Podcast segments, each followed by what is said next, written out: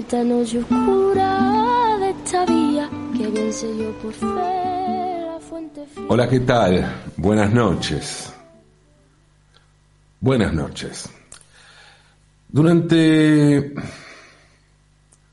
varios años circuló un video muy curioso en YouTube. Oh, Sí, ya sé que el rubro video muy curioso en YouTube es infinito, pero tenía una particularidad. Varias, pero había una llamaba la atención de este video que no era un video, era que era solo audio. No había una imagen, solo audio, y el audio era y es desopilante. Lo que se escucha es una especie de un meme sonoro, que es una versión de Así habló Zaratustra, espantosamente tocada por una orquesta. Y lo gracioso del asunto es que la orquesta toca lo suficientemente mal como para que nos parezca espantoso, que no queden dudas de que está pésimamente tocado, pero lo suficientemente decoroso, por lo menos entendible, para que se comprenda que es esa melodía y no es cualquier cosa. Y ese es un punto muy difícil de alcanzar. Porque por un lado tenemos clarísimo cuál es el tema. Así, habló Zaratustra, del alemán Richard Strauss, que vivió entre 1864 y 1949. Un tema que se hizo famoso por la película 2001, Odisea del Espacio, de 1968, dirigida por Stanley Kubrick, sobre un libro de, de Arthur Clarke, que además escribió el guion de la película con Kubrick. Bueno, ¿cómo es que pueden tocar tan mal? ¿Qué pasa? ¿No se dan cuenta? Y no, es imposible que no se den cuenta.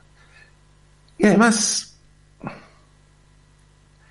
da la sensación de que hay, algo más. Si lo escuchan atentamente, se van a dar cuenta que ahí detrás de ese meme sonoro hay algo. Y lo que hay es una orquesta llamada Portsmouth Sinfonía. Así, Portsmouth, un lugar, y Sinfonía en castellano. ¿Qué era la Portsmouth Sinfonía? Bueno, en principio una orquesta. Trece personas que se juntaron y allá fueron. Hay quienes dicen que hubo una de esas trece personas que ideó y lideró el proyecto. Otras dicen que esa persona no lideró nada, sino que fue un integrante más, lo cual tampoco es menor, ¿no? Pero que como tiene un mayor recorrido como artista y que por eso por lo general se destaca por sobre el resto a la hora de contar la historia. Gavin Bryars nació en Goole, Inglaterra, en 1943. El 16 de enero cumplió 80 años. Estudió filosofía un par de años, pero dejó para estudiar música. Y en realidad iba a combinar todo eso. Empezó primero a tocar en un grupo de jazz como contrabajista, empezó con jazz tradicional, viró al free jazz, hasta que Bryars dejó el jazz y decidió dedicarse a componer. Más que a componer, Bryars empezó a ampliar los, los alcances del arte, a mezclar las cosas, a romper moldes y a romper las pelotas y los ovarios, vamos a decirlo, ¿no? Claramente, a divertirse, a cagarse de risa. Tenía algunos referentes allí, como John Cage, por ejemplo, el de 4 minutos 33 segundos de silencio. Su primera composición, de Bryars, fue eh, la primera con, conocida al menos, fue The Sinking of the Titanic, o sea, el naufragio del Titanic, de 1969. Y Bryars escribió esa obra tras leer que un sobreviviente del naufragio relató que la orquesta del Titanic decidió seguir tocando mientras el barco se hundía en el mar. De alguna manera contribuyó al nacimiento de la idea de la orquesta del Titanic. La pieza pretendía simular la reverberancia de la música de la orquesta del Titanic sobre el mar tiempo después de que los músicos descansaran en el fondo del mar. Bryars creó también lo que se considera su obra maestra, Jesus Blood Never Failed Me Yet, o sea, Jesús nunca me ha fallado todavía, de 1971. Una pieza musical construida sobre un loop, sobre un loop música, sobre el que se escucha la grabación de un vagabundo improvisando el himno religioso que lleva el título de la canción. O sea, Jesús no me ha fallado todavía. Líder o no, ideólogo o no, lo cierto es que Gavin Bryars es uno de los 13 miembros fundadores de la Portsmouth Sinfonía. O sea, vieron que algo había detrás del meme, ¿no? Un meme que nació en mayo de 1970 cuando Bryars trabajaba como profesor en la Escuela de Arte de Portsmouth. Un día Bryars tuvo la idea de organizar un concurso de talentos en la escuela, pero no de talentos artísticos clásicos. No, en aquel concurso podían participar todo tipo de actos, ventriloquia, stand-up, magia, comedia musical, cosas que en aquel momento eran inconcebibles en una escuela de arte seria. Y como para que quedara claro que estaba alentando lo estrafalario, lo lúdico, lo absurdista, Breyer se presentó al concurso. ¿Cómo se presentó? Bueno, con una orquesta a la que dos días antes de presentarse, y aparentemente con poco ingenio, ¿no? aparentemente, bautizaron como Portsmouth Sinfonía. Ingenio era algo que sobraba en aquella orquesta, inclusive en el nombre. Pero además la orquesta estaba formada por músicos de la carrera de música, pero que habían sido convocados al proyecto también dos días antes de la presentación, cuando se armó todo eso. Pero además ninguno de aquellos 13 músicos sabía tocar el instrumento que iba a ejecutar. Algunos, incluso no eran músicos, otros sí, pero no el instrumento que tocaban. Así que pueden ver un pianista, pero tocaba el violín. Y no es fácil tocar bien el violín, por más que seas un buen pianista. La Portsmouth Sinfonía no ganó el concurso, pero sí se ganó el corazón del público que no dejó de reírse ni un segundo en toda aquella presentación. Y a pesar de que habían decidido que la broma terminaría luego de aquella primera presentación, que era debut y despedida, decidieron seguir adelante, a pedido del público. Para seguir adelante, la Portsmouth Sinfonía tuvo que establecer una serie de normas que, como siempre sucedió en esta banda, se siguieron al pie de la letra. Primera norma fundamental, cualquiera se puede sumar a la orquesta independientemente de cuál sea la formación musical de esa persona, inclusive si esa formación es nula. El único requisito que se ponía en la orquesta era asistir a todos los ensayos, o sea, absurdismo pero también disciplina.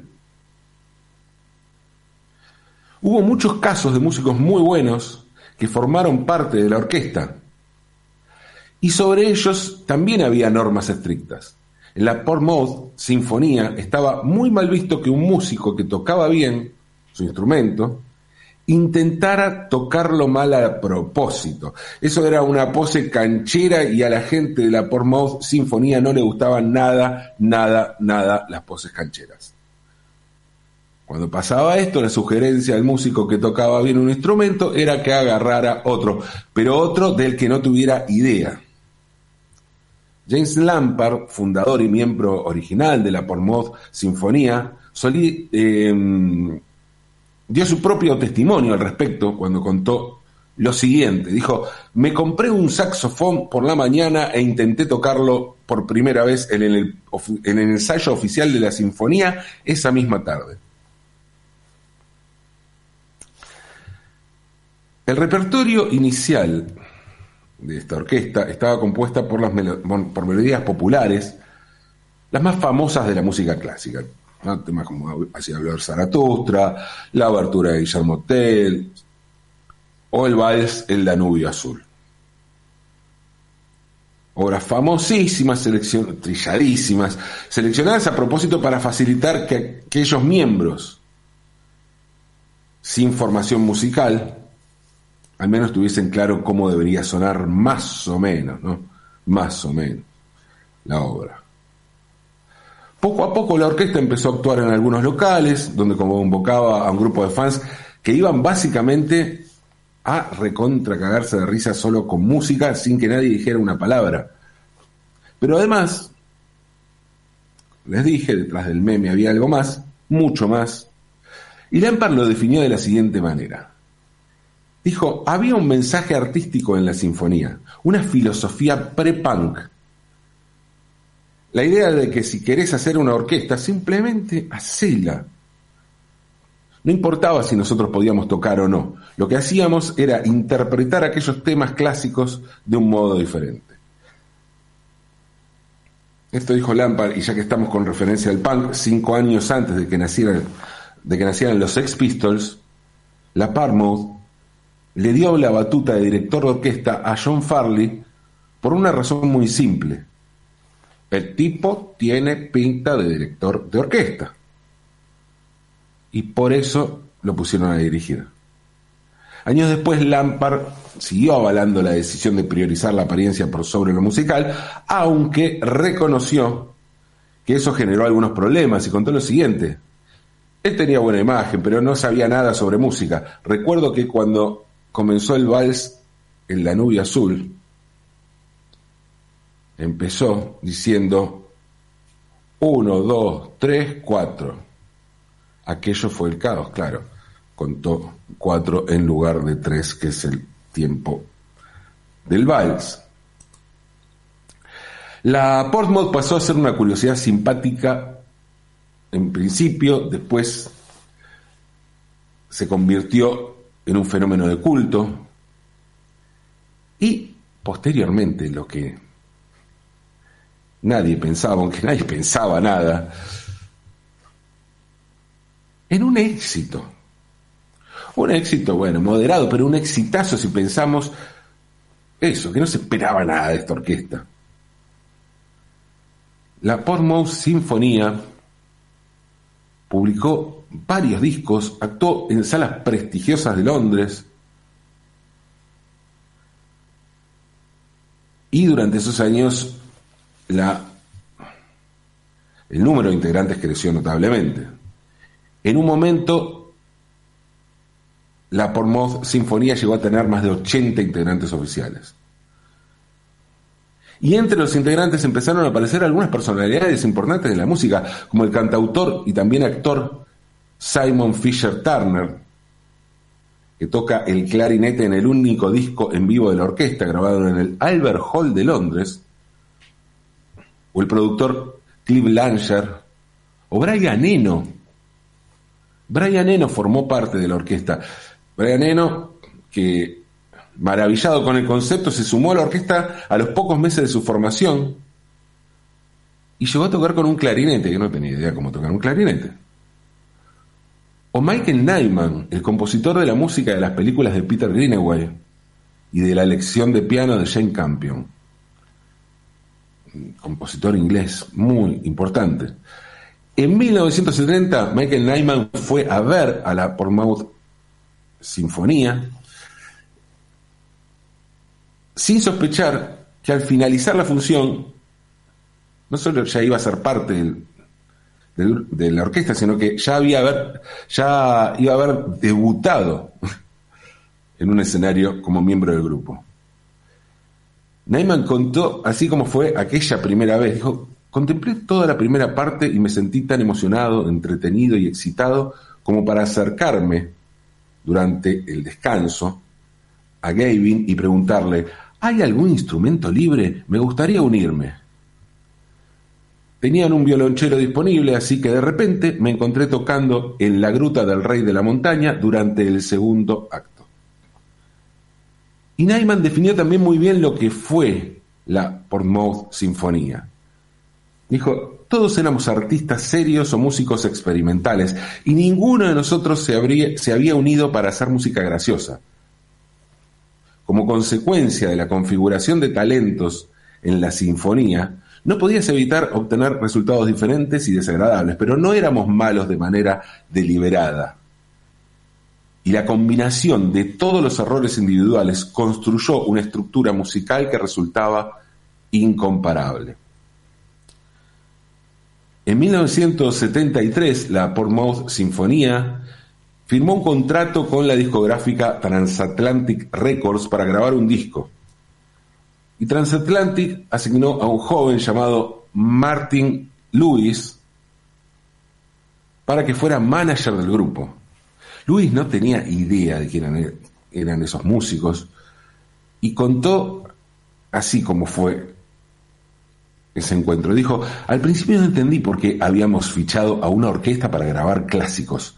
Y luego me senté a escuchar sus temas. Unos minutos más tarde, más tarde, las lágrimas recorrían mi cara mientras pensaba, este es mi bebé. En el estudio, la orquesta siguió a rajatabla sus preceptos estéticos y filosóficos. Por eso, grabaron una única toma de cada tema. Y con eso que hicieran lo que quisieran. Listo.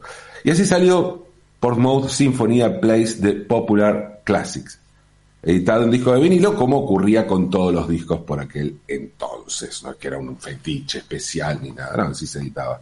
En eso consistía sacar un disco. El disco se editó en 1974 un año donde pasó de todo. Ese fin de año, la revista Rolling Stone lo declaró mejor álbum de comedia del año. Y en mayo de ese mismo 74, la banda, promocionada como la peor orquesta del mundo, ofreció un concierto en el prestigioso Albert Hall en Londres.